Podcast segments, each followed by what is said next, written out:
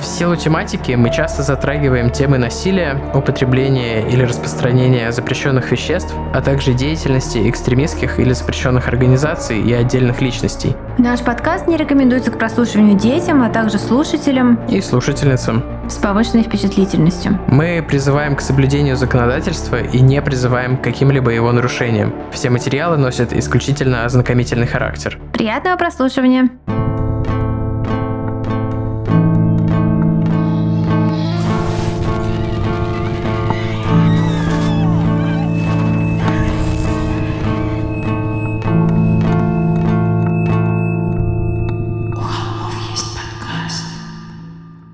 Всем привет! Вы слушаете «У холмов есть подкаст». И с нами мы, а с вами мы.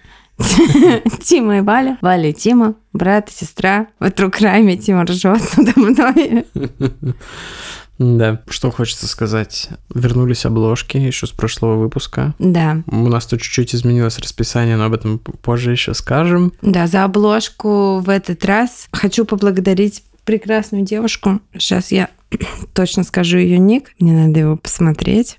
Момент. Я хочу выразить недовольство, пока Валя это делает, что в Инстаграме начал воспроизводиться звук по умолчанию. И теперь, когда я немножко отвлекаюсь во время записи, это слышно. слышно твои рилсы. Как в прошлый раз, и сейчас тоже. Причем это не рилсы, это я просто открыл главную страничку, и там начало какое-то видео воспроизводиться. Это бесит. Типа, я теперь не имею возможности Тайком. смотреть смотреть Инстаграм. Инстаграм, да. Ты можешь записи. типа делать так щелк, щелк, щелк, щелк, щелк. Ну, да, да. Благодарим за нашу обложку, замечательную Sweetie Bloody Eyes. Обязательно зацените э, страничку Екатерины. Очень своеобразные, классные иллюстрации. Обожаю твою стилистику. Спасибо большое. Рады, что снова с тобой посотрудничали. У нас уже была одна обложка с Екатериной, но выпуском 84-й от колыбели до могилы. Собственно, это нас хорошо подводит к тому, что мы хотим обратиться к нашим рисующим слушателям и слушательницам. Мы опубликовали в Инстаграме запрещенном в Российской Федерации, как нам сказали говорить надо. Жесть. What?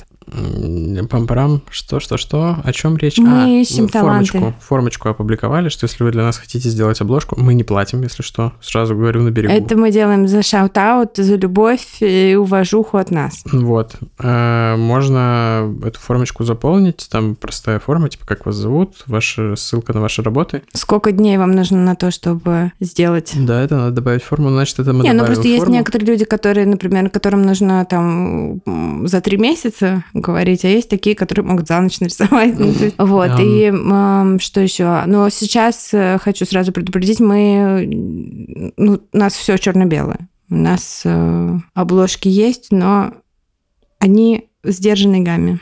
Тима показывает, у меня такая лежит маленькая сумочка от Зоиной куклы на столе. Тима засунул в сумочку средний палец и показывает мне фак в сумочке, пока я все это говорю. Ну, это просто это мог быть любой другой палец, это не носило никакого... Давай, давай, я сфотографирую, это будет наш контент. Усатый Тима показывает факт в сумочке. Мои усы, кстати, пока что они на этапе отращивания, поэтому это, возможно, не будет контентом, кстати. Мы можем тебе, как э, младенца, закрыть смайликом лицо. Нормально, смайликом, усатым смайликом. Можем усами закрыть, Еще, да, сейчас. Если у кого-нибудь есть способ влиять на это агентство, которое создает новые эмодзи, можете, пожалуйста, договориться, чтобы был лысый усатый мужчина. Потому что там есть лысый мужчина, есть усатый усатый мужчина. Но как бы я чувствую себя нерепрезентованным в своей новой усатой э, роли. Я тем временем делаю то, что просил Тима. Ты сейчас это будешь выкладывать? Нет, я просто показываю тебе А-а-а. вариантики. Я сохраняю его, и мы выложим это позже. Я хочу поднять вопрос своего голоса, потому что спонсором сегодняшнего выпуска является Александр Флеминг, изобретатель антибиотиков, потому что если бы он не изобрел пенициллин, не было бы этого выпуска, потому что еще два дня назад я говорить не могла вообще. У меня был какой-то ларингит, или что-то типа такого. Ну, в общем, спасибо, Флеминг. Ну, ларингит — это когда воспалены голосовые связки Да, были. я не могла говорить. Это было очень весело, потому что мой муж Дима очень радовался, когда доктор мне прописал голосовой покой. Типа молчать. Я ему начинаю что-то говорить, он такой, голосовой покой. Дима просто любит э, контроль. Нет, Дима просто любит э, залипать смотреть рилсы, а не обсуждать какие-нибудь Мы, вещи? да, мы пока не, мы хотим кое-что сделать, но пока не рассказываем вам. На самом деле несколько вещей. А, я поняла, я только Которые Валя теперь поняла. любит обсуждать все время посреди ночи писать. Слушай, у меня новая идея. А, такой, да, да, да, «М, да, да, у холмов будут всякие проектики, проектики. По поводу того, что я слушаю и смотрю на этой неделе, ребята, у меня только одно слово для всех. Наследники. Что теперь будет? Господи. Ну, вы должны понимать, что я с вами разговариваю с как бы прошлой недели, где я посмотрела только третья серия, и случилось, ну, то самое, чего мы ждем в самой первой Какой-то серии первого умер, сезона. видимо. Тима. Ну, как иначе? Я не смотрел ни одной серии, я сейчас понял то, что из твоих слов это. Ну, все поняли, наверное. Ну, короче, ребята. Особенно в контексте слова «наследники». Наследники, ну, называется Succession сериал, по-русски наследники. Это просто, я не могу. Это, я хочу спин с каждым персонажем этого сериала, с каждым персонажем. Они настолько крутые. Господи, это просто мои боги. Кузен Грег и Том, это лучшая пара года. Но мой любимый персонаж это, конечно, этот Ромулус, этот э, самый младший Калкин. Он просто, я готова, я не знаю, просто смотреть чисто про этого персонажа сериал. Просто Succession вот сейчас, э, блин, опять HBO, опять HBO. То я ходила и пела. Потом мы все рыдали над геймер-реднеками, а теперь... Теперь Succession, да. Вот так. Я продолжаю слушать книжку «Неудобное прошлое», которую я где-то уже рекомендовал. Ну, по-моему, на какие-то... А, точно, для бустанов и патронов. Это была моя рекомендация на прошлой неделе. Да, у нас теперь есть рубрика, где мы рекомендуем а, всякие вещи, что мы читаем, слушаем, там, смотрим в основной ленте Инстаграма и дополнительные всякие штуки на Бусти, Патреоне. У меня есть теория, что... Я не знаю, кому-то это нужно. У меня есть теория, что тренажерка у меня ассоциируется с каторгой, потому что я слушаю про ГУЛАГ там все время. Ха. Я как раз послушал книжку Канемана про когнитивные искажения, там было про прайминг, что если ты человеку говоришь какие-то положительные слова и потом задаешь ему вопрос, он склонен более положительно на него отвечать. Вот, и, соответственно, я себя сделаю себе прайминг, э, каторжный прайминг в тренажерке. М. Вот. А, да, кстати, на этой неделе это мы тоже опубликовали, ну, как бы в пятницу, которая... Ну, в общем, вы поняли. Ну, Катя, которая ведет наши соцсети, и, ну, кстати, много чего другого делает, Да, Катя вообще Эм, офигенная. а, мне сказала, что я плохо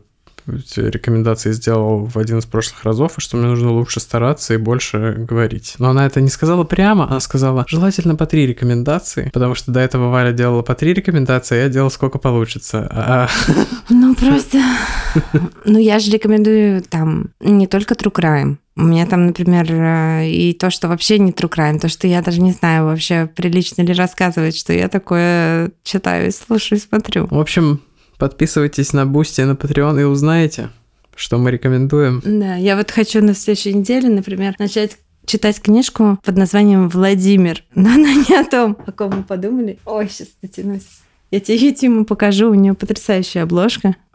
Ну, в принципе, Нет, я выложу это в истории, наверное. Это история про типа Лолита, но, но наоборот. Там про типа такую средних лет э, ультраэлитную преподавательницу или какую-то там, не знаю, какую-то преподавательницу в классном университете и молодого какого-то Владимира, которого она соблазняет. Короче, какая-то вот такая история. Буду читать. Вот. Э, Извините, не знаю, зачем я про это рассказала. Это не true crime, но просто к тому, что кроме true crime есть еще разные Другие жанры. Да, да. Ну и просто на самом деле в жанре true crime не так много выходит а, прикольного, потому что вот многие документалки на Netflix я не захожу дальше там первых там 15-20 минут, ну потому что просто не цепляет. Есть, кстати, одна, которую я все пытаюсь посмотреть, но мне никак не получается. Надо, кстати, ее посмотреть. Вот. О, я, кстати, придумал, что я посоветую в следующий раз, потому что я сам хочу посмотреть парочку фильмов, документалок как раз. Вот, но пока не буду, потому что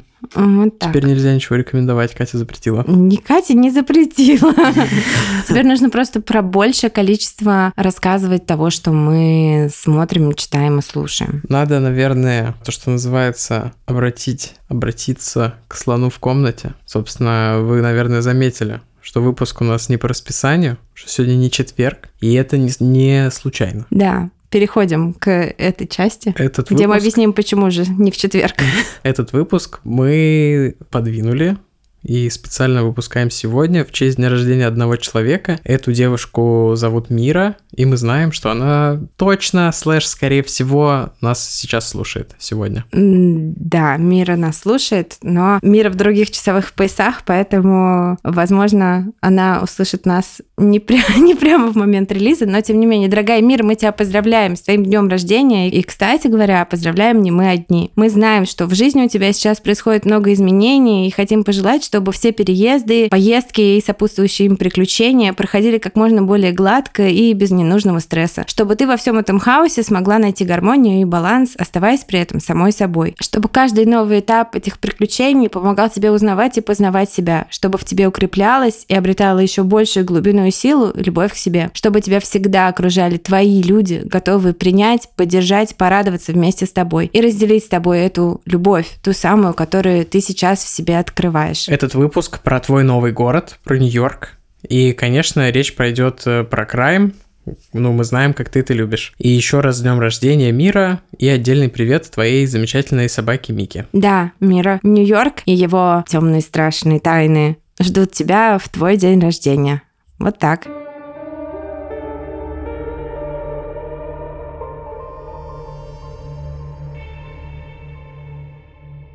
Нью-Йорк. Ночь с 12 на 13 марта 1964 год. Бетти целует его. Ее губы сухие и теплые на его щеке. В бледно-голубой униформе медсестры она кажется намного старше своих 24. В ее глазах скользит беспокойство. Дети спят. Поешь. Увидимся утром, не сиди долго. Обещай мне. Дверь за ней закрывается. Он слушает ее шаги вниз по лестнице, потом урчание мотора ее машины и шелест покрышек по влажной мостовой. Вчерашний снег успел растаять, улица за окном пустая и темная. Он идет на кухню и делает себе бутерброд. Методично намазывает хлеб горчицей, раскладывает ветчину, разрезает его на два идеальных треугольника и выкладывает на тарелку. Достает из холодильника пиво, открывает бутылку и устраивается на диване перед телевизором. Бледный мерцающий свет блуждает по комнате, одна картинка сменяется другой, люди смеются, Люди целуются, матери обнимают детей, жены встречают мужей с работы. Когда он приходит в себя, на экране нет ничего, кроме помех. Часы над диваном показывают 2 часа ночи. Он встает, идет на кухню и выбрасывает пивные бутылки. Каким-то образом их уже 6. Хотя он брал из холодильника только одну, он готов поклясться. Он моет тарелку, сушит ее полотенцем и ставит обратно в шкаф проверяет детей, они спят в своих комнатах, их глубокое ровное дыхание похоже на звук метронома. Он спускается вниз, надевает пальто и перчатки, достает из ящика с инструментами охотничий нож и кладет его во внутренний карман. В машине играет радио, какой-то задумчивый блюз. Окна потеют изнутри, и ему приходится опустить стекло, чтобы впустить в салон холодный ночной воздух. Светофоры мигают на пустых перекрестках. Он сворачивает на безлюдную Джамейка-Эвеню. Сначала он ее не замечает потому что она выходит из двери бара как раз в тот момент, когда он отвернулся, чтобы переключить радиоволну. Затем он видит ее в зеркало заднего вида. Невысокая, с тонкой талией и короткими темными волосами, она шагает по мостовой на высоких каблуках, копаясь в сумочке в поисках ключей от машины. Она садится в маленький красный фиат как раз в тот момент, когда он, развернувшись, выезжает с боковой улицы, рассчитав свое время так, чтобы она оказалась ровно перед ним, когда выйдет на дорогу. Она водит быстро, быстрее, чем предыдущая женщина, за которой он следовал по ночному городу. Но в этой быстрой езде для него есть что-то особенно волнующее. Он держится на расстоянии, так, чтобы она не заметила огни фар белого «Шевроле» позади. Он знает, что с ней ему не будет легко, и эта мысль переполняет его восторгом и предвкушением. Она живет всего в 15 минутах езды, в благопристойном белом квартале в Кью Гарденс, Опять судьба играет ему на руку. Люди в этих аккуратных жилых комплексах с лифтерами и привратниками никогда не станут тревожить свой сон ради посторонних. Она заезжает на парковку возле железнодорожной станции. Он проезжает чуть дальше, встает на желтой полосе и усмехается сам себе. Это не будет самым большим его преступлением за ночь. Когда она выходит из машины, он уже позади нее. Она замечает его почти сразу и ускоряет шаг. Подол ее серой юбки бьется на ветру, прилипая к ногам. Обернувшись, она кидает на него быстрый взгляд. Может, ей удается различить в тусклом свете фонарей его глаза, а может, блеск ножа в его руке. Тут она начинает бежать.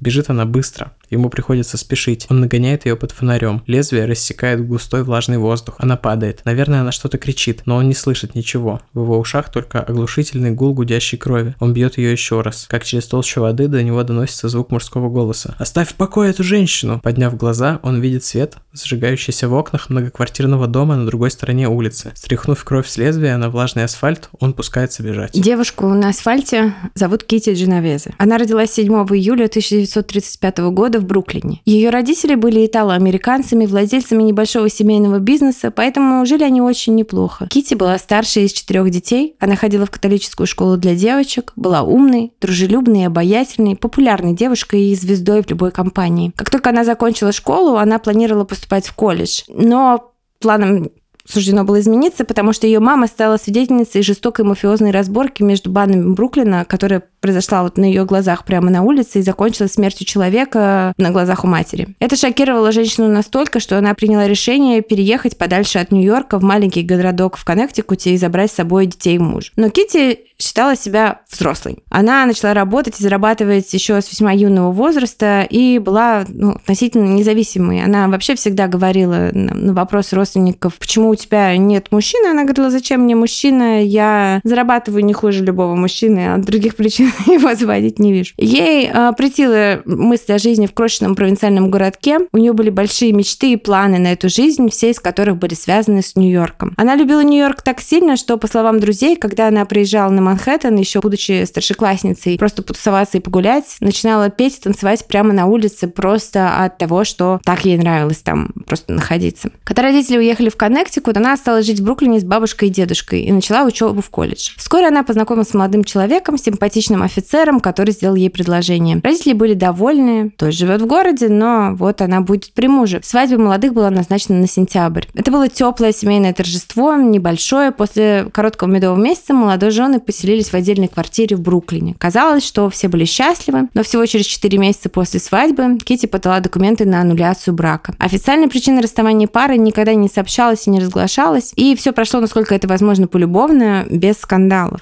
Кити устроилась на работу клерком в какую-то контору, получала неплохие деньги для молодой женщины в то время. Но душа ее не лежала к офисной деятельности, она тяготилась ею, потому что была человеком, ориентированным на людей. Ей хотелось общаться, и она подпитывалась энергией именно за счет социальных контактов. Ей это очень нравилось. Через друзей она устроилась на работу барменом на несколько смен в неделю. Но работа ей так понравилась, что у нее возникло желание сделать из этого не просто работу, а карьеру, тем более у нее отлично получалось, вот весь этот человеческий фактор, она была вот то, что называется people person. Поэтому очень скоро она бросила офисную работу и устроилась в бар на полный день. Она мечтала, что однажды накопит достаточно денег, чтобы открыть свое собственное заведение. Она съехала от бабушки с дедушкой, стала снимать собственное жилье и начала свои первые такие серьезные отношения, если не считать вот этот э, аннулированный брак. И эти отношения были с другой молодой женщиной, которая тоже работала в баре. Они познакомились на тусовке, но место, где они познакомились, оно уже там закрывалось, и была какая-то суматоха, они не успели обменяться контактами. Но Кити через знакомых, знакомых, знакомых выяснила имя и адрес девушки, ее звали Мэриэн. Приехала к ней домой, но Мэриэн дома не было. Она оставила у нее на двери записку. Я позвоню в 7 вечера на телефон-автомат у тебя под окном. И э, Мэриэн пришла в 7 вечера в этот телефон-автомат. С тех пор они были неразлучны. Единственным пятном биографии Кити можно было назвать только ее арест за участие в нелегальном гэмблинге. А за процент... Кто, кто этого не делал? Кто этого не делал? За процент она принимала ставки от посетителей бара, где работала, и по телефону размещала их у знакомого букмекера. Нормально, вполне. Там люди смотрят смотрит какой-нибудь футбольчик, и тут же она говорит, а хотите ставочки на спорт? Почему а... государство вообще считает, что оно вправе разрешать и запрещать? Нет, государство разрешает людям пить алкоголь, но не... Угу. Вот. Ее арестовали и приговорили к штрафу в 30 долларов и 5 дням тюрьмы, но тюремный срок потом отменили. И эта история стала чем-то вроде такой байки на вечеринках, каким-то анекдотом, потому что в те годы полиция Нью-Йорка нещадно разгоняла нелегальные букмекерские конторы, также, ну, в общем, занималась какой-то странной деятельностью, разгоняла каких-то людей просто потому, что хотела этого. И подобную судимость, вот мелкие такие судимости имел буквально каждый второй, и уж тем более люди, которые работали там в барах, в каком-то entertainment е, у них всех это было, и ну это просто была такая, типа, прикол такой. Китти нашла хорошую работу, она устроилась менеджером в заведующий, наверное, так сказать, в бар 11 час на Джамайка-авеню. Ее смены были, как обычные офисные дни, там, с 10 до 6 вечера, и ее очень любили все, кто ее знал. Завсегда клиенты, работники, поставщики. Она была отличным слушателем и отзывчивым другом. У нее была такая черта, как потом говорили люди, вспоминая о ней, что она тебя очень внимательно слушала, и ты понимал, что ей не все равно, но она никогда не спешила говорить о себе. Она вроде бы дружила с людьми, но никогда не вываливала на них свои проблемы, поэтому ее все очень любили. Она отличный слушатель и не грузит. И она была отзывчивым другом, она пускала людей, там, кто там, не знаю, поссорился с бойфрендом, негде жить, пускала пожить у себя в квартире, там, выручала всех, устраивала на работу. То есть она ну, помогала людям. Вот просто ради... Просто так. Короче говоря, она была очень-очень хорошим человеком. С Мэриэн они поселились в небольшой квартирке в двухэтажном доме на Остин-стрит в Кью Гарденс. Дом этот был, э, это приличный район, типа хорошее место, вот именно это в Квинсе. Я там не была, но, может быть, Мира сходит и посмотрит.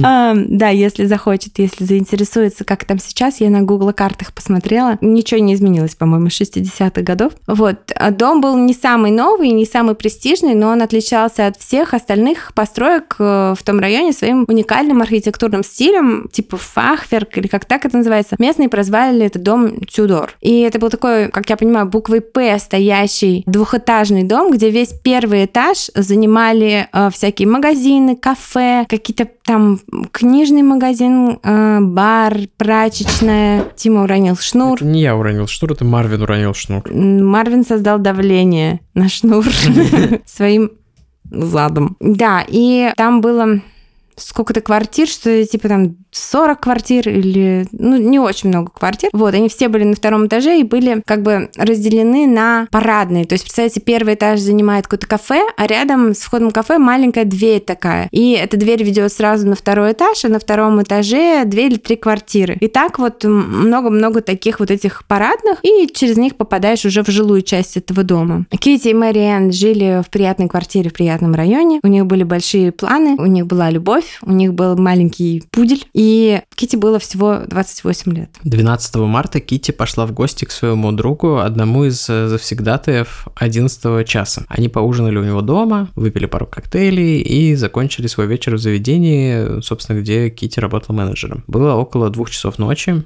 У нее был план не ехать домой за рулем как бы темно, и к тому же она была довольно пьяна, а остаться переночевать на диване у одной из работниц бара, которая очень удобно жила в квартире прямо, собственно, над баром. Но после вечера, проведенного вдали от дома и вдали от Мэриэн, Кити очень не хотелось оставаться у друзей, хотелось проснуться у себя дома в своей кровати. Работавший в ночную смену бармен хотел ее отговорить садиться за руль, но она отмахнулась от этого беспокойства, мол, город пустой, на улице супер холод, около нуля, все сидят по домам, и со мной все будет нормально, я сто раз так делала. А попрощавшись со всеми, она открыла дверь бара и шагнула в ночь, и живой ее не видел больше никто, но если, конечно, не считать убийцы и тех свидетелей, которые наблюдали за происходящим, происходящим с ней из окон своих квартир. Про этих свидетелей еще отдельно поговорим подробно. Как мы уже говорили во вступлении, убийца последовал за ней на своей машине на белой «Шевроле» от э, самого бара, когда она припарковалась, он вышел и шел за ней с охотничьим ножом в руке. Кити его сразу заметила.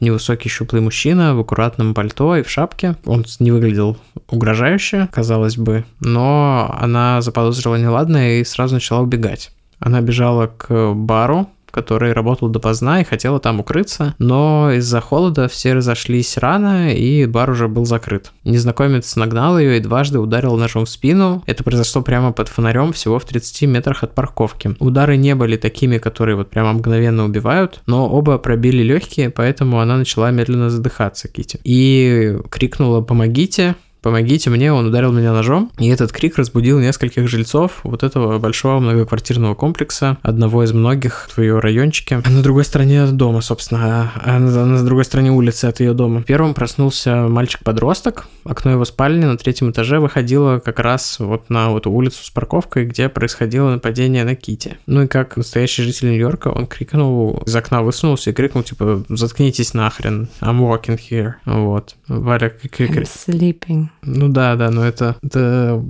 присказка про... Это из какого-то фильма в этом, в Сопранос они все время разыгрывали это. А, И еще точно. Just when I thought I was out, they pull me back in.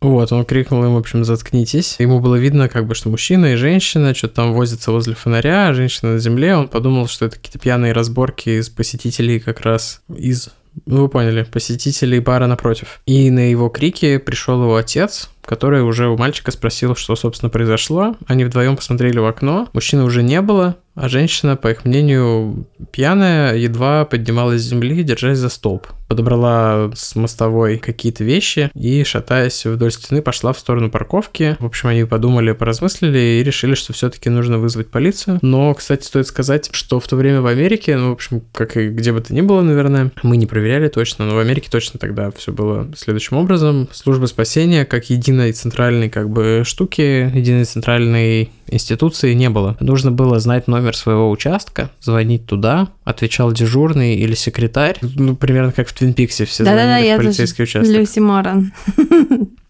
Hi, this is Lucy. Да, она что-то смешно так говорила. Вот. Дендер Мефлин, это спам. И телефон был с одной линией, которая, ну, очевидно, могла быть занята подолгу. Приходилось ждать, перезванивать. И затем вот этот дежурный решал вообще передавать ли дальше звонок, регистрировать ли обращение, ну и так далее. Ну, соответственно, потом уже все приобрело современный вид, когда единый номер, и звонок автоматически регистрируется и ретранслируется дальше в нужную службу. В случае с тем, что видели мальчика и его отец, это выглядело как обычная какая-то пьяная разборка семейной пары. Даже если драка, то как бы это было не дело полиции, как им тогда показалось. Тем более, что все уже разошлись. Собственно, копы так и подумали, когда э, папа с мальчиком до них все-таки дозвонились. При этом затем выяснилось, что обращение это вот как раз зарегистрировано не было. То есть э, полицейские услышали все, что происходит, и опираясь на то, что не было никакого закона о домашнем насилии, они посчитали, что это их не касается, семейные разборки все решались в каком-то отдельном суде, не уголовном, а семейном. Даже, кстати, не существовало такого понятия, как изнасилование в браке. Ну, к счастью, теперь существует. Ну, не везде, как я понимаю. Поэтому на звонок с рассказом от этой пьяной разборки как бы отреагировали очень спокойно, проверив, что улица пуста, мальчик остался ждать прибытия копов, но уснул не дождавшись. Ну, собственно, по его запросу копы и не приехали. Лишь под утро его разбудила уже сирена скорой. Они, конечно, были не единственными свидетелями того, что случилось. Другой мужчина на несколько этажей выше тоже проснулся и крикнул в окно, собственно, вот тот, то, что услышал убийца, отстанет этой женщины. Особенно его смутило то, что он э, наклонился над Кити, упавшей на землю. И еще один свидетель происходящего, Самуил Кошкин. Очень прикольное имя. Какой-то этот э, писатель э, как будто бы какой-то это бро Даниила Хармса. А там жило в этом доме, вот в этом большом комплексе, там, я, кстати, не помню почему, но там жило очень много людей, которые были вот именно, ну, беженцы из Европы времен Второй мировой войны. Поэтому там было очень много разных э, интересных имен и фамилий европейцев. Вот. И лифтер в этом доме, про которого чуть позже, он э, был из Германии, и говорили там, типа, жильцы рассказывали, как он ненавидел детей, как он, типа, шипел на детей, и там, типа, отбирал у них конфеты и так далее. Вот. Такой был интересный дом. Ну, дом до сих пор, кстати, стоит. И стоит, наверное, в 600 раз больше, чем стоил в 64 году. Это безусловно. Что с недвижимостью происходит? Кто-нибудь вообще понимает? Возвращаясь к нашей истории. К Самуилу Кошкину. Да, он и его жена тоже были свидетелями произошедшего. Они уже жили, кстати, в другом доме, на другой стороне. Видели прямо атаку и даже слышали, что Кити кричала, что ее ударили ножом. Самуил разбудил жену, посоветовался с ней, стоит ли вызвать копов. Но она, в общем, сказала, что наверняка кто-то это уже сделал. Тем более, что они видели, как убегал убийца, слышали, что Кити кричала, что ее ударили ножом. Из этого они сделали вывод, что, ну, как бы, очевидно, кто-то позвонил. Тем более, потом все стихло. Самуил хотел пойти проверить, все ли в порядке у девушки, но его жена сказала ему, что если девушка говорила про нож, значит, это может быть опасно, что у него тоже могут напасть, и лучше сидеть дома и не высовываться. Он ее послушал, и они легли спать. Еще одним свидетелем атаки на Кити стал лифтер. Тот самый. Из жилого комплекса напротив. Он видел прямо, как мужчина догнал женщину, слышал ее крики, видел, как нападавший сбежал когда его спугнули. Видел, как женщина с трудом поднялась, подняла с земли кошелек и пошла обратно в ту сторону, откуда пришла. Он в полицию э, звонить не стал, и когда улица опустела, просто пошел в подсобку спать. Кроме всех этих свидетелей, Затем выяснилось, что еще несколько десятков окрестных жителей слышали крики. И, собственно, крик «Помогите, меня убивают, он ударил меня ножом, кто-нибудь помогите мне». А Все вот это они слышали. И в ту ночь в полиции было зарегистрировано только одно обращение по этому адресу.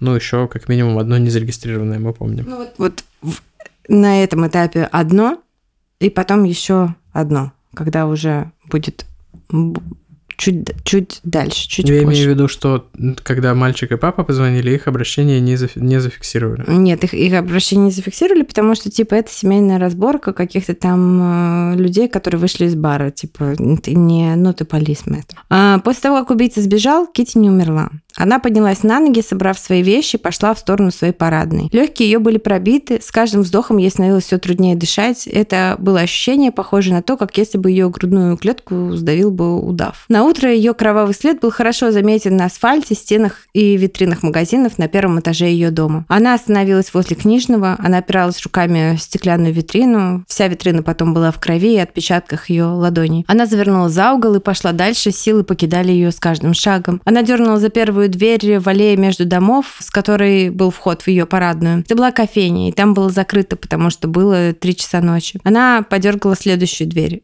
Она оказалась открыта. Кити зашла внутрь. Силы у нее кончились. Ее хватило только на то, чтобы крикнуть «Помогите! Я умираю! Карл! Помоги мне! Карл!» Карл так звали ее друга, собственно, грумера ее маленького пуделя, которого они с Мэриэн завели. Карл жил на втором этаже, вот в этой самой парадной. Она зашла туда. Вспомнил. Мем про Карла. Вспомнил тикток э, про док грумера. Это не знаю, но мем про ламу в шляпах, где одно из них зовут А. Карл, я вспомнила, видишь? Почему ты ешь руки людей? Да. Больше силы кричать у Кити не было. Она упала, не добравшись даже до ступенек. И где-то над ней, наверху, кто-то открыл дверь своей квартиры. В это время ее убийца сел в машину и в панике начал сдавать назад, отъехав на безопасное расстояние от места преступления. Но через несколько минут он увидел, что свет в окнах начинает гаснуть, и люди, видимо, ложатся обратно спать. Он припарковался в одной из боковых улиц, заменил свою шапку на шляпу Федору черную и вернулся на место преступления. То есть его описывали изначально как мужик в пальто и в шапке, а теперь это был мужчина в Федоре. Было слишком темно, чтобы различить следы крови, чтобы идти по этим следам, но он знал, что девушка не могла уйти далеко не с двумя живыми ранениями в спине. Он дергал каждую дверь, обошел вокруг здания, добрался до аллеи позади него. Там он дернул за ручку кофейни, и было закрыто. И он поклялся, что еще одна дверь, и он уйдет, потому что время близилось к 4 утра. В 7 с ночной смены вернется его жена, ему нужно будет идти на работу. Он дернул за ручку двери первой парадной и она поддалась. Он надеялся, что Кити была уже мертвой, но увидев его, Кити принялась кричать снова. Наклонившись над ней, он пырнул ее в горло, чтобы она замолчала. После этого она могла только хрипеть, но даже потеряв возможность говорить, даже с перерезанным горлом, она продолжала бороться с ним изо всех сил. Убийца разрезал ей блузку и лифчик. Его очень разозлил тот факт, что Кити использовала вкладки в бюстгальтер, чтобы зрительно увеличить объем. Поэтому он пырнул ее ножом в грудь от злости. Потом он задрал ей юбку и разрезал белье и колготки. Кити продолжала бороться с ним, она пиналась и царапалась. Убийца несколько раз ударил ее ножом в живот так, чтобы она прекратила борьбу. В общей сложности на теле Кити найдут 13 ножевых ран, если не считать мелкие порезы на руках и ладонях, которые она получила когда защищалась. Мы когда-то поднимали эту тему, что когда ножевые, то от количества ран человек умирает, а не от очень редко, когда, то есть это очень Ну, типа того, ну, как бы, опытный, опытный убийца должен быть, который там типа там. Ну, чем больше ран, тем ура- быстрее ты теряешь кровь, очевидно, плюс больше вероятность, что будут задеты какие-то жизненно важные органы. Да. Изнасиловав Кити, убийца забрал все ее ценности, которые были у нее при себе, и ушел. Как он уходил, видел несколько свидетелей. Один из них, как казалось потом самый ценный, это доставщик молока, который хорошо смог разглядеть лицо симпатичного афроамериканца со светлой золотистой кожей, в приличной одежде и в шляпе. Он шел по улице и облизывал пальцы, как это делают люди, которые только что порезались, чтобы остановить кровь. Пока Кити убивали и насиловали, ее друг Карл на верхнем этаже говорил по телефону со своей подругой, обсуждая и советуясь, стоит ли ему звонить в полицию или нет, если в парадной его дома происходит нападение на женщину, которую он хорошо знает лично. Подруга посоветовала ему звонить в полицию, но он решил все-таки этого не делать. Вместо этого он вылез на крышу и пополз до окна соседней квартиры. Там крыша такая, дом двухэтажный, крыша, ну как бы как как э, покатая такая, то есть это не то, что он там по карнизу шел. Там относительно я рассмотрела просто эту крышу, там относительно это несложно. Но тем не менее, сам факт. Он постучал в окно и разбудил соседку. Когда он рассказал ей о творящемся в соседнем с ней подъезде преступлении, она сказала, что нужно срочно вызывать копов. Он попросил ее, не может ли она этого сделать сама, но пожилая женщина ответила ему, что у нее нет домашнего телефона, что не было на самом деле редкостью, и ей придется идти в телефонный автомат на углу, на улицу выходить, чтобы позвонить полицейским. И ей совсем не хочется идти на улицу, учитывая, что убийца с ножом находится в, в шаговой я доступности. не знаю, кстати, как обстоят дела. Мне кажется, там тоже довольно распространено владение оружием, но не так, как в Южных Штатах. Я думаю, что в Южных Штатах, если бы возникла такая ситуация, выбежало бы тысяча человек с оружием. Сейчас про оружие там будет у нас еще, еще расскажем чуть-чуть. Карл спросил у нее, знает ли она номер другой их соседки Софи, которая дружила с Кити. Но номера Софи у этой женщины не было, только номер другой соседки из подъезда Кити, 65-летней Греты. Карл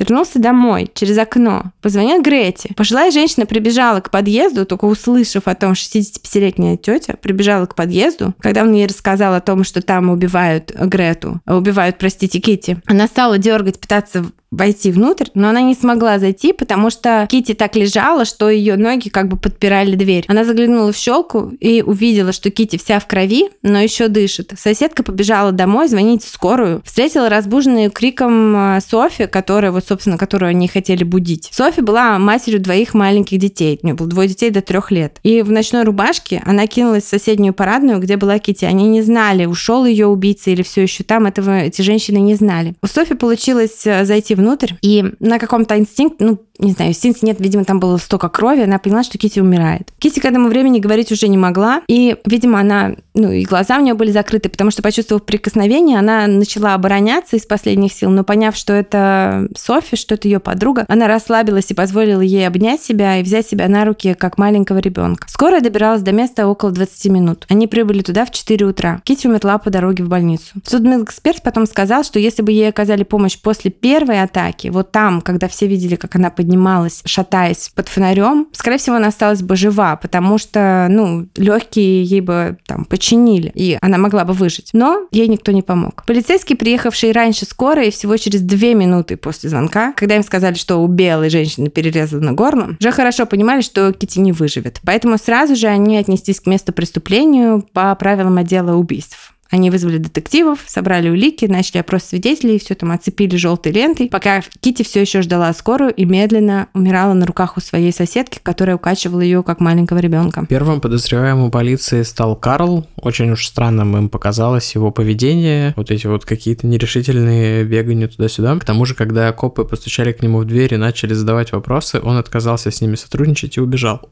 Его, конечно, поймали, предъявили обвинение в препятствии ходу следствия. Я так понимаю, что Дональду Трампу такие же обвинения предъявляют сейчас. Obstruction of Justice. А, кстати, есть футболка препятствию ходу следствия. Карл начал врать, что он был очень пьяным и поэтому не хотел звонить сам. Но те, кто видели его эту ночь, узнали, что это не было правдой. Он не был пьян, и его спасло только то, что он не подходил под описание убийцы, ведь его видело множество свидетелей. Самым важным из свидетелей был молочник, как это не парадоксально. А еще человек в нескольких кварталах отсюда, который в своей машине спал, в заведенной машине спал припаркованным на обочине, и он свидетельствовал о том, что его разбудил стук в окно, Сначала он решил, что это полиция, но это был незнакомый мужчина, невысокий, щуплый, чернокожий, но с очень-очень светлым оттенком кожи, приветливой улыбкой, и он сказал уснувшему мужчине, что так можно задохнуться насмерть, если спать. Таким образом, и затем уехал. Ну и описание совпало с э, тем, что сообщил молочник, и полиции э, таким образом был из двух источников независимых подтвержден примерный портрет убийцы Кити и описание его машины белой. Но при этом, конечно, как и где его искать, они понятия не имели. В 8 утра они пришли в квартиру Кити, позвонили в дверь, им открыла Мэри Энн. Она легла спать в 11 вечера и совсем ничего не знала о случившемся. Их подъезд был самый дальний и окна в другую сторону. Вот, и без особых объяснений и прелюдий искали одеваться и ехать э, с полицейскими на формальное опознание тела Кити в морг. И тем временем полицейские продолжали опрашивать соседей и пришли к шокирующему выводу, что свидетелями этого нападения стали многие люди, и только единицы из них вообще хоть что-нибудь предприняли по этому поводу, и еще меньше позвонили в полицию. А были и такие, кто просто не открывал двери и отказывался говорить с властями. В общем, я понимаю этот импульс не разговаривать с полицией. В документалке, которую я смотрел, говорили, что там жили пережившие Холокост иммигранты, и что им как бы вообще было не до полиции, ни до чего, что это были как бы люди с очень очевидно подорванным доверием к любым государственным институтам, тем более к людям в форме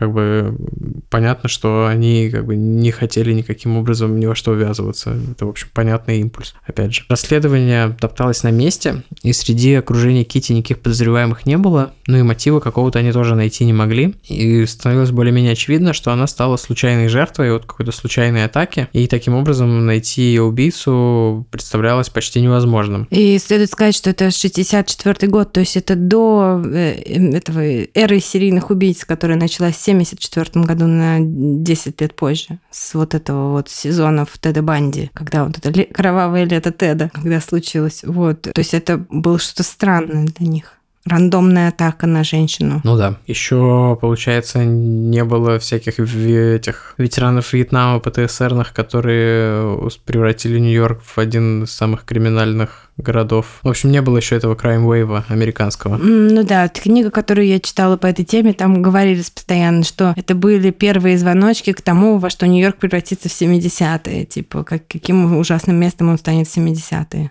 когда там этот и сын Сэма, и все на свете. Да, но это опять и же... блэкауты, и вот это все. Мне кажется, что вот этот crime wave — это, конечно, последствия войны и того, что очень много людей с опытом насилия вернулись. Ну, как мне кажется, я слышал такое мнение. Ладно, это отдельный разговор. Вот. Да, влияние, долгосрочное влияние войны – это отдельный, долгий не очень веселый И еще разговор. идущий волнами, потому что эти люди рожают, воспитывают детей, у которых свои травмы на этом фоне, ну, как бы а насилие порождает больше насилия. То есть с этим нужно работать как-то очень серьезно, чтобы Ну да, потому что, собственно, вот эта волна серийных убийц, которые в 70-х в Штатах как бы гуляла, скажем так, это люди, рожденные в 40-е. То есть это дети ветеранов Второй мировой. Угу. Ну, я думаю, что всякие разбойные нападения... То есть, окей, мы не знаем большого количества примеров э, серийных убийц, ветеранов Вьетнама, но при этом я уверен, что огромное количество разбойных нападений, каких-то У нас же разборок... есть выпуск про ветеранов Вьетнама где-то год назад мы делали, и там была статистика на,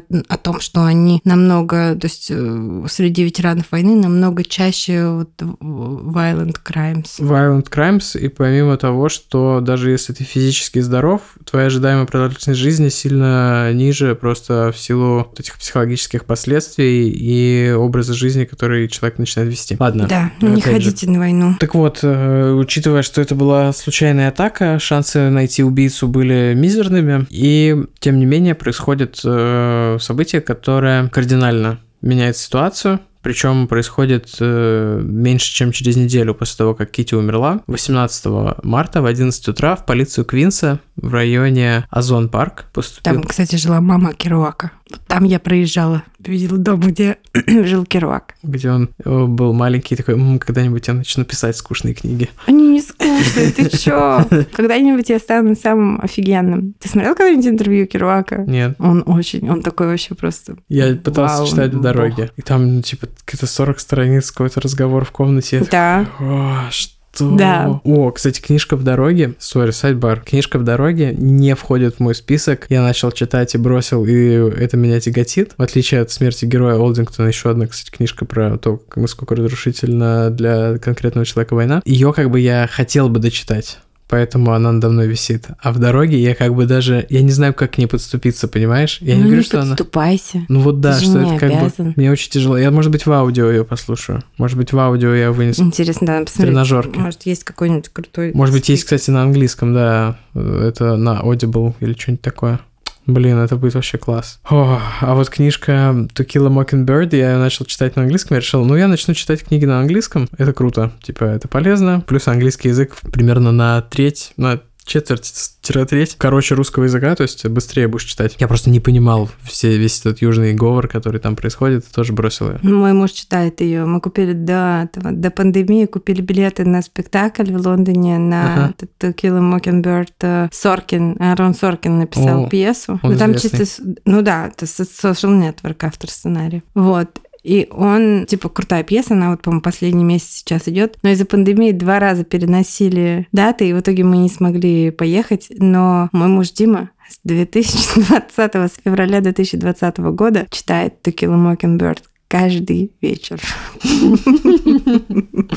То есть меньше страницы в день у него рейд, судя по всему. Я нашла On the Road, читает э, такой актер Мэтт Дилан. Но это из 90-х, из глубоких 90-х актеров. В общем, вернемся к нашей истории, попробуем. Попробуем. Найти убийцу представлялось практически невозможным, но кардинально меняется ситуация, потому что 18 марта в 11 утра полицию Квинса в районе Озон Парк, недалеко от дома, где жила мама Керуака, поступил звонок. Женщина сообщила о краже со взломом, которая буквально вот в реальном времени происходила в соседнем доме. Какой-то черный парень вытаскивал у соседей телевизор, подъехавшие патрульные немного обалдели от наглости грабителя. В то время они не сразу, видимо, доставали пистолеты. Он ничуть не смутился их присутствию, открыто заявил, что да, он действительно совершает кражу, сопротивления не оказал. В его машине нашли украденные вещи из еще одного дома, телевизор, ценности, коллекцию порнографических снимков, про которые он тут же сказал, что это не его, это он забрал заграбленного дома. Подкинули. Он такой, да, я совершаю кражу, пойдемте, это моя машина, да, это тоже порнуха не моя.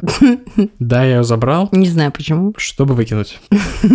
Когда его привезли в участок, старшие офицеры спросили его, совершал ли он когда-нибудь кражи ранее. Он ответил, что да, около 40 краж в разных районах Квинса. В основном он вламывался в дом по ночам, примерно с 2 до 4 утра выносил телевизоры, пока люди спали. Потом отвозил их в мастерскую по ремонту к своему отцу и продавал их его клиентам, там целиком на запчасти по-разному. Пока мужчина рассказывал все это, он был абсолютно спокоен, невозмутим и очень вежлив. Такое поведение было для полицейских Квинса чем-то незнакомым, и они решили продолжить допрос и задали ему вопрос, совершал ли он когда-нибудь другие преступления какие-либо.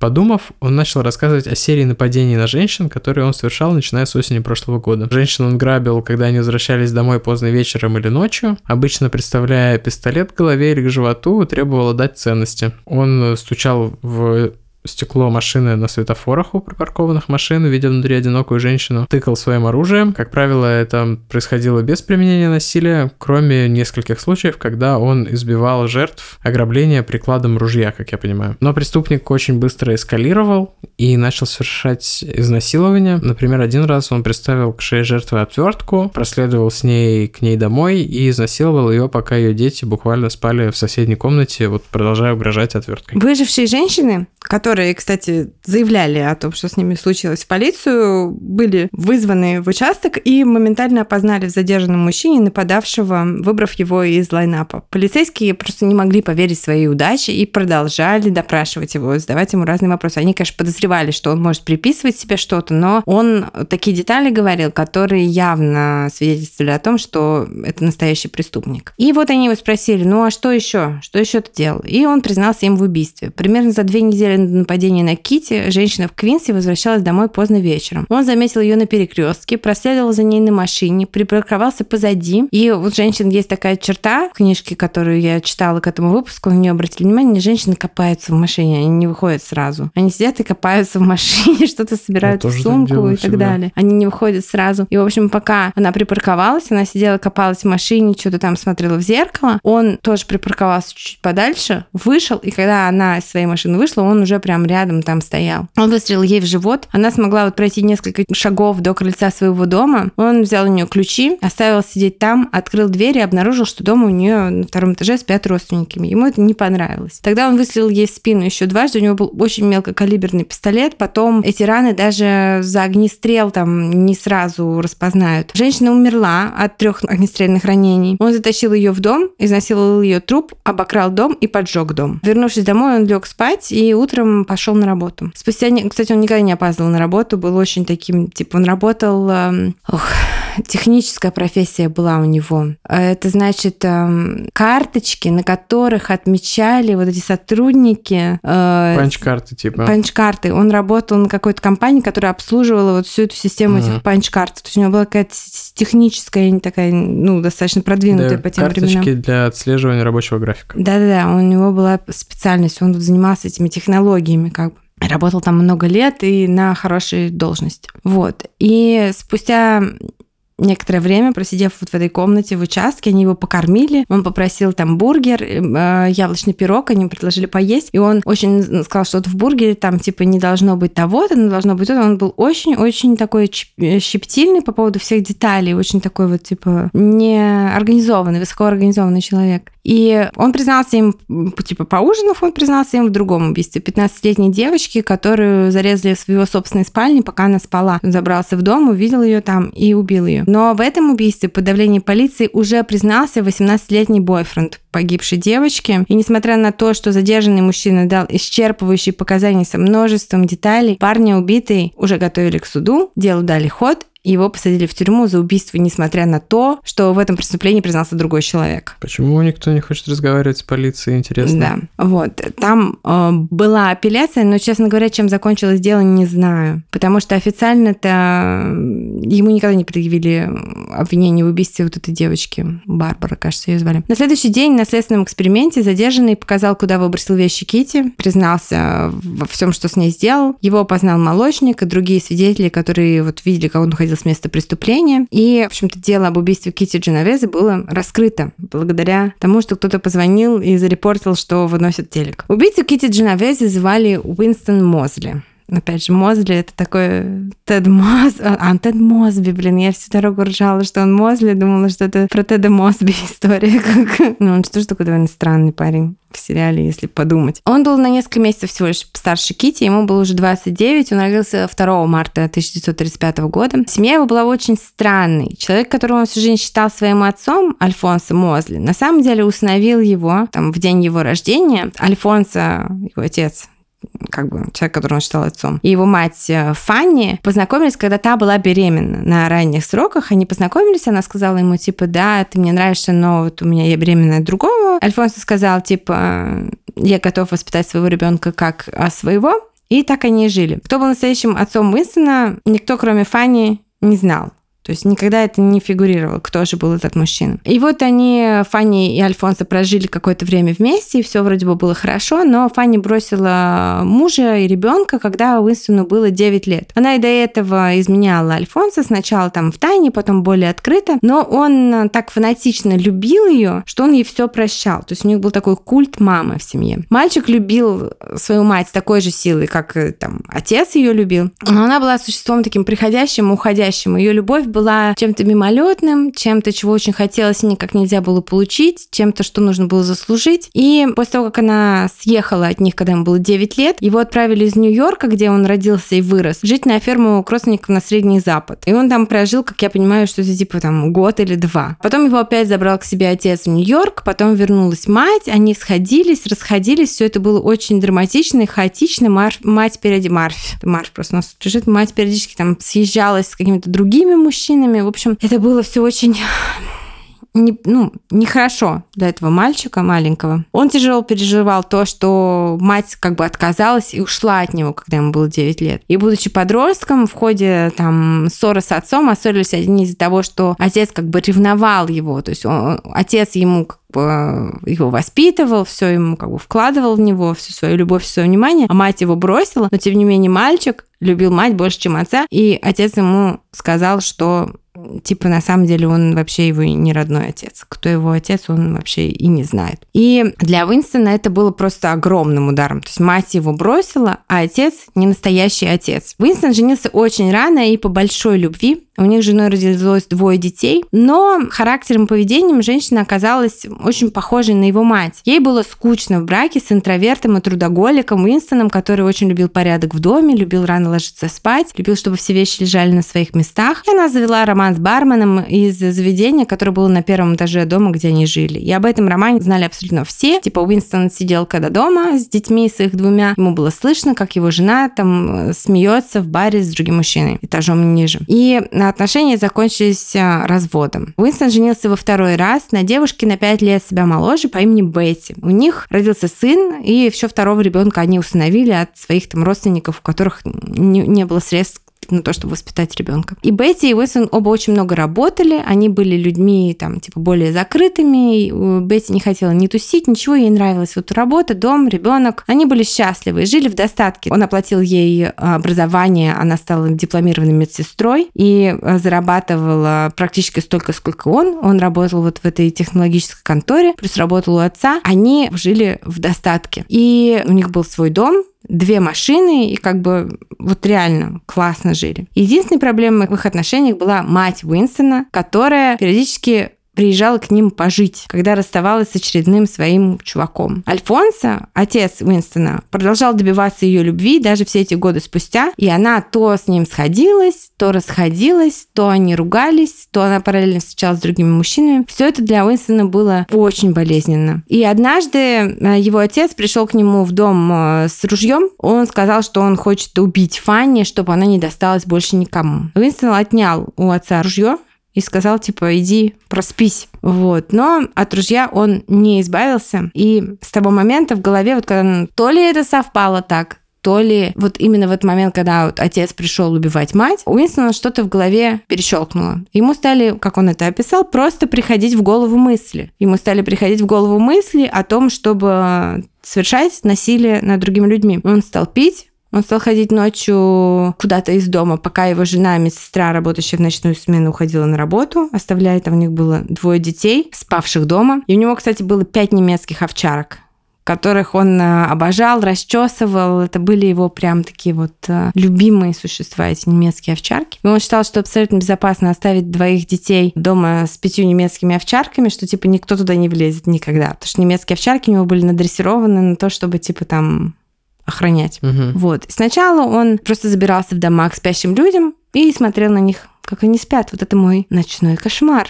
Проснуться, а на тебя кто-то смотрит. Обычно кот это делает. Потом он начал там красть у них что-то, сначала по мелочи, потом вот выносить телеки, а потом, как мы уже сказали, начал нападать на женщин на улице, затем насиловал, ну и эскалировал сначала до одного убийства, а потом как бы он начал серию. Что там говорить, у него было полтора месяца, у него было три жертвы. То есть мы имеем дело с серийным убийцей, которого просто поймали в такой вот момент. И он объяснял все это тем, что вот эти вот мысли, он никак не мог от них избавиться, иначе как э, воплотив их. Он сначала начал пить, поэтому, и вот его жена потом скажет, что он очень беспокоился, что он начал пить. Он пил, чтобы эти мысли заглушить. Но алкоголь сначала помогал, а потом, наоборот, его как бы расслаблял достаточно, чтобы сделать возможным. То есть это все, это все просто вот как, как по учебнику про серийных убийц. И жена его заметила с ним какие-то перемены, но она надеялась на лучшее, потому что он с ней и с детьми, и с собаками всегда оставался нежным, добрым и терпеливым. То есть его отношение к ним не изменилось. Суд над Уинстоном Мозли длился 4 дня.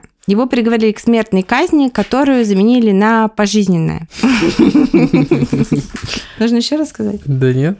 Это Марвин тут просто у нас перекладывался перекладывался. Ему надоело лежать на всех проводах. Тут я возьму крошечный сайт-бар и расскажу, что Уинстон Мозли не был таким, типа, образцовым заключенным, потому что, отсидев, если я не ошибаюсь, там настал момент, когда ему заменили смертную казнь, который, которой он был приговорен, на пожизненное заключение. И после того, как это случилось, он вот такой вот сделал э, финт ушами, точнее, не ушами. Он нанес себе травму, находясь в тюрьме, банкой то ли из-под томатного супа, то ли из-под чего-то такого, но консервной банкой он разрезал себе анус и попал в больницу, потому что в тюрьме не умели зашивать анусы на небольшую операцию в больнице. Хотя казалось. Хотя казалось, господи, Тима. Вот. Его отправили, он был в этой тюрьме Атика, это самая какая-то лютая тюрьма штата Нью-Йорк, в которой был вот этот вот Атика Prison Riot, где там сколько-то 40 дней э, тюрьма находилась под контролем заключенных. Там, ну, короче, это для отдельного выпуска история про это э, восстание. Там. И, в общем, он, когда вот уже у него все там зашили, оно подзажило, и он выходил из больницы, он так со всеми, ну, такой, типа, милый, любезный человек,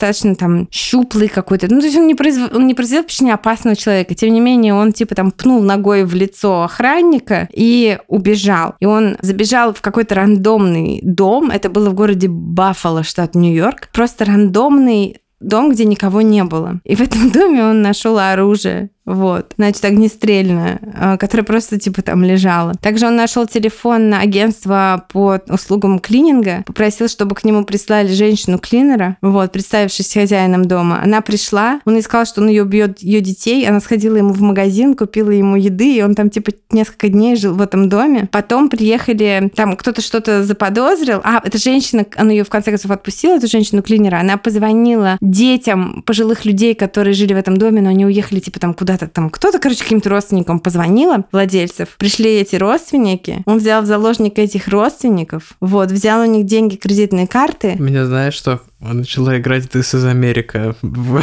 на фоне в моем, в моем саундтреке, который у меня в воображении к жизни есть. Вот. И он, короче говоря, там их э, завязал веревками, взял их машину, уехал. В машине он услышал, что его разыскивают. Он пошел, зашел в какую-то квартиру. Там было две женщины с ребенком. Он, короче, там, в общем, все закончилось тем, что приехало телевидение, приехало ФБР, и чувак из ФБР уговорил его впустить себя в эту квартиру. Они сидели за столом и час терли с мужиком из ФБР, и в конце концов Уинстон Мозес сказал, ну ладно, ну сдаться ФБР это, это норм тема, как бы, ну это не каким-то там копом, это же ФБР, он оказался фанатом ФБР, задавал много вопросов про структуру их работы, там, типа про всякие вещи, короче говоря. В конце концов он сдался, он досидел свой пожизненный срок, умер в 2016 году, 18 раз безуспешно подавался на условно-досрочно. Вот. И знаменитая его цитата, что типа его спрашивали на заседании по УДО, что типа, почему вы считаете, что вам нужно выйти? Он говорит, ну, вы понимаете, я не планировала убивать. Его, его, кстати, судили только за убийство Кити. Два вторых убийства они его не судили. Два вторых убийства?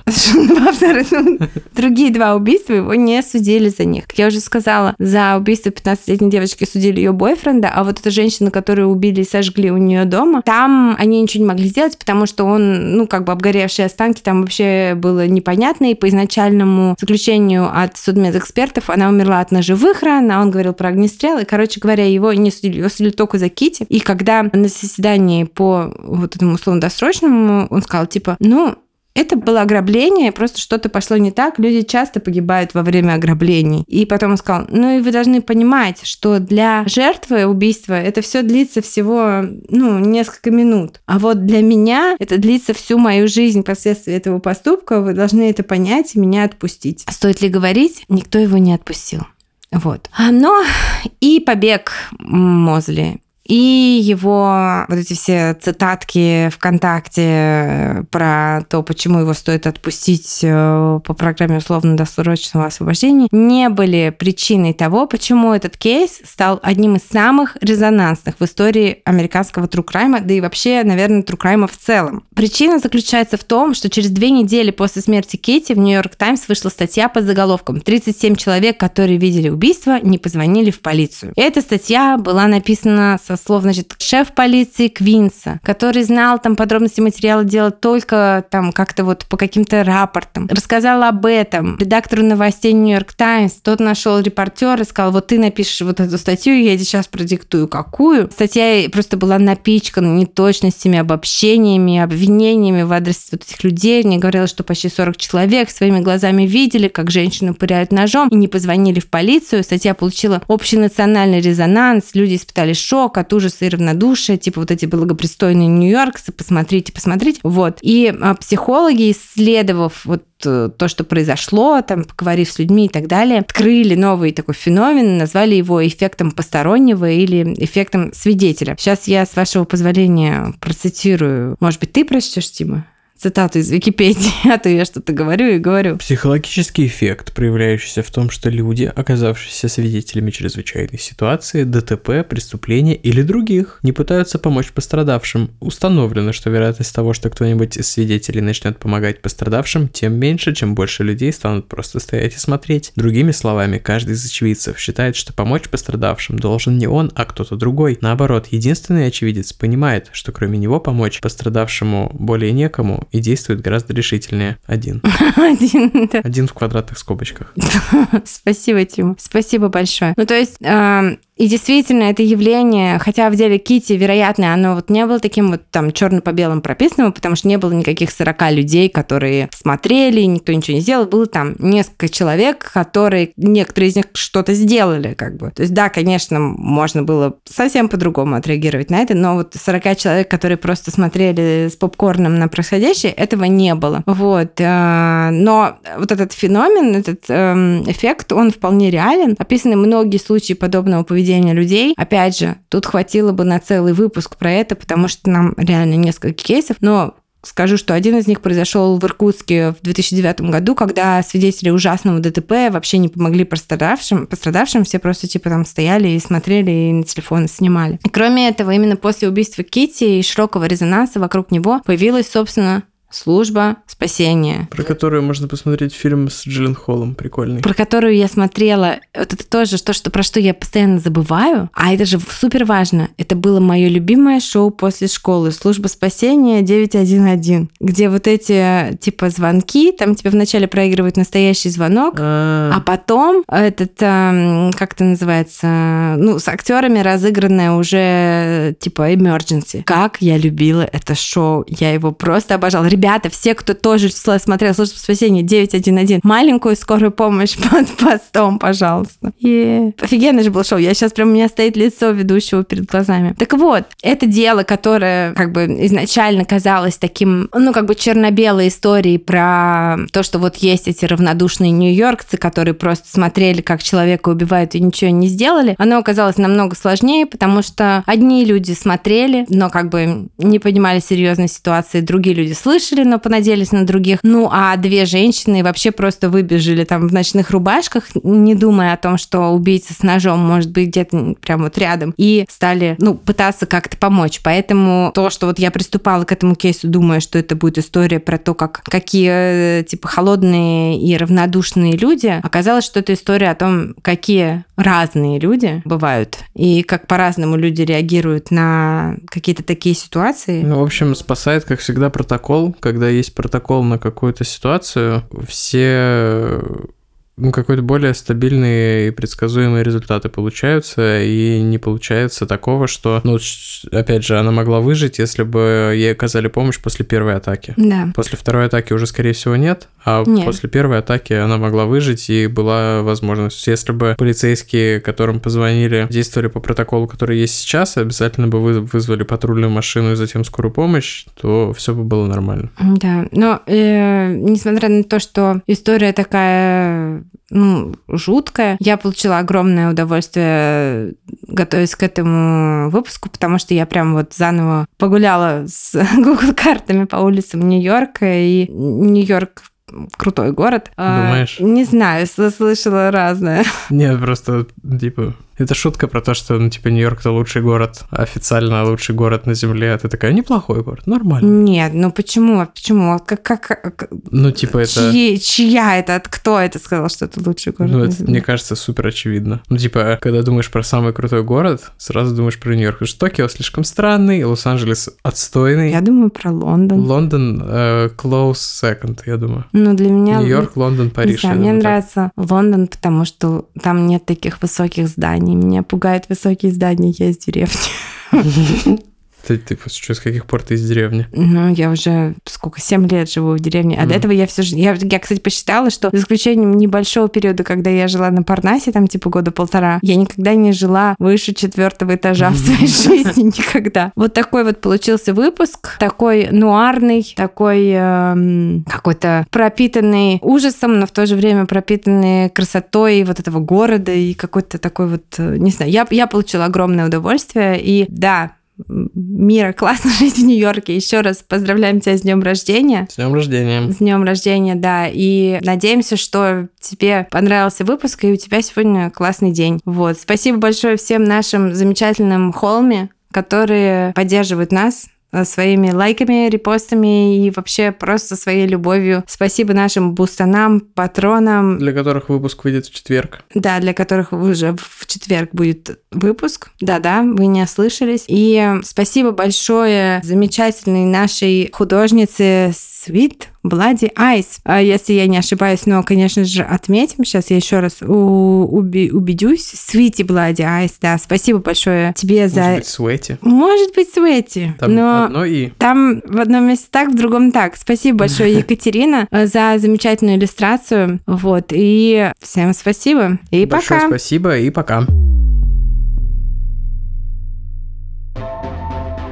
Вы слушали «У холмов есть подкаст» – независимое разговорное true crime шоу с комедийной подачей. Возвращайтесь на следующей неделе за очередной порцией подлинных историй о маньяках, тоталитарных сектах, резонансных убийствах и других настоящих преступлениях. Подписывайтесь на нас на всех платформах и в соцсетях. Инстаграм, Телеграм, Твиттер и ВКонтакте. Ставьте оценки, где это возможно, и оставляйте комментарии. Это помогает новым людям узнать о нашем подкасте. Также вы можете поддержать наш подкаст, оформив подписку на донейт-сервисе Boosty. Все ссылки есть в наших соцсетях. Если вы иллюстратор и хотите сделать обложку для одного из наших будущих выпусков, пишите нам в директ Инстаграма. Выпуск подготовили и презентовали Валентина Назарова и Тимофей Назаров. Монтаж и обработка звука Кирилл Мухрыгин.